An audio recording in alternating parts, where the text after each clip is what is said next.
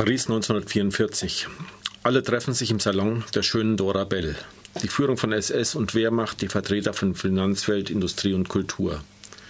Dora Bell ist eine zweitklassige Schauspielerin, aber die Geliebte eines SS-Hauptsturmführers. Im erlesenen Dekor ihres Salons gibt es Champagner, Delikatessen und Sex. Und es werden Strippen gezogen zwischen Besatzern und Kollaborateuren. Die Alliierten sind an der Küste der Normandie gelandet, kommen aber wegen der erbitterten Gegenwehr der deutschen Wehrmacht nur langsam voran. Trotzdem beginnen sich die ersten der Anwesenden auf eine deutsche Niederlage vorzubereiten.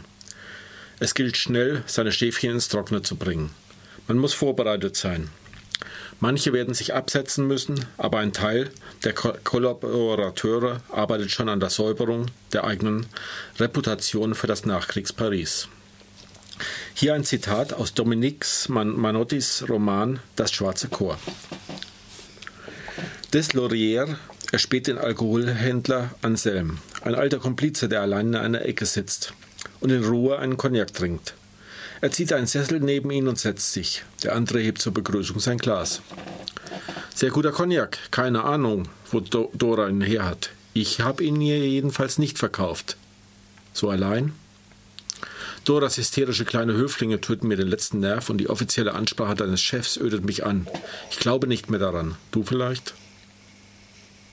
Paul, ich möchte dir ein hübsches Geschäft vorschlagen. Plus minus 20 Millionen für uns zwei, abzüglich der Unkosten. Just heute habe ich den Laden dicht gemacht, René. Alle meine Jungs entlassen, mein Lager geschlossen und in zwei Tagen reise ich ab nach Monaco. Jetzt stehe ich, oder besser gesagt stehen wir, weil du an einem Gutteil der Geschäfte beteiligt bist, vor dem Problem, dass das Geld gewaschen werden muss. Man darf es nicht mehr riechen, sehen, schmecken. Dazu brauche ich etwas Zeit. Und ich hoffe, die Wehrmacht verschafft mir genug. In dem Punkt habe ich allerdings ziemlich Vertrauen in sie. Sie sind schon gute Jungs, diese deutschen Soldaten. Des Laurier angelt sich einen Stumpen, zündet ihn an, nimmt den ersten Zug, atmet aus. Das beruhigt. Beugt sich dann zu Anselm, in zwei Tagen sagst du, mehr brauche ich nicht. Aber auch Inspektor Domek verkehrt im Salon von Dora Bell. Er ist eigentlich gar kein Polizist, sondern ein in Sittendezernat eingeschlossener Agent der Exilregierung von General de Gaulle.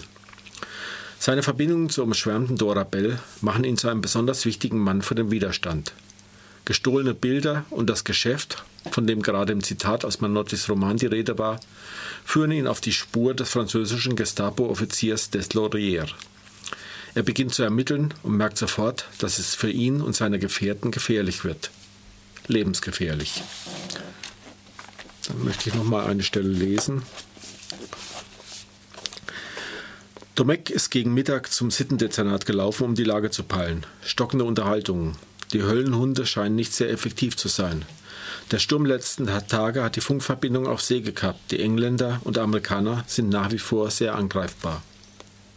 Die Tür zum Inspe Inspektorenzimmer fliegt auf, eine Scheibe zerbricht. Schwarze SS-Uniform, stramm sitzende Schirmmütze, glänzende Stiefel. Es ist des Laurier. Hartes Gesicht, markante Narbe, nicht wieder zu erkennen. Er blickt sich kurz um, er späht um Mac, fixiert ihn und marschiert mit großen Schritten auf ihn zu. Stößt im Vorbeigehen Stühle, Lampen, Aktenstapel um. Totenstille im Raum. Bleibt vor dem Eck stehen und ohrfeigt ihn mit einem gewaltigen Hin und Zurück seiner behandschuhten Hand. Während der Geohrfeigte sich an der Kante seines Schreibtisches klammert, um nicht zu stürzen, nicht zurückzuschlagen. Krieg, du bist im Krieg, muck nicht auf. Des Laurier sagt laut an alle gerichtet, misch dich nicht ein in meine Angelegenheiten und schlaf nicht mit meinem Mädchen, verstanden? Du Vollidiot von einem Bullen, dass du noch lebst, verdankst du nur Dora Bells Freundschaft zu dir. Und er geht, wie er gekommen ist, quer durch den erstauten, erstarrten, stummen Raum. Domek ist totenbleich und wie gelebt, kann nur langsam wieder atmen, blickt zu den Glastüren der Chefs. Nichts hat sich gerührt. Kribbeln in den Händen, das Blut beginnt wieder zu zirkulieren. Die Kollegen wenden langsam die Blicke ab, setzen ihre Gespräche fort und gehen, einer nach dem anderen, Mittagessen. Allein. Erster klarer Gedanke. Des Laurier hat unseren Bericht bekommen. Die Frage, wie wird der Chef reagieren, ist eigentlich beantwortet, indem er des Laurier informiert. Unfassbar. Und dann schlagartig eine Gewissheit. Riku, den Dora Bells Freundschaft nicht schützt, ist in Todesgefahr.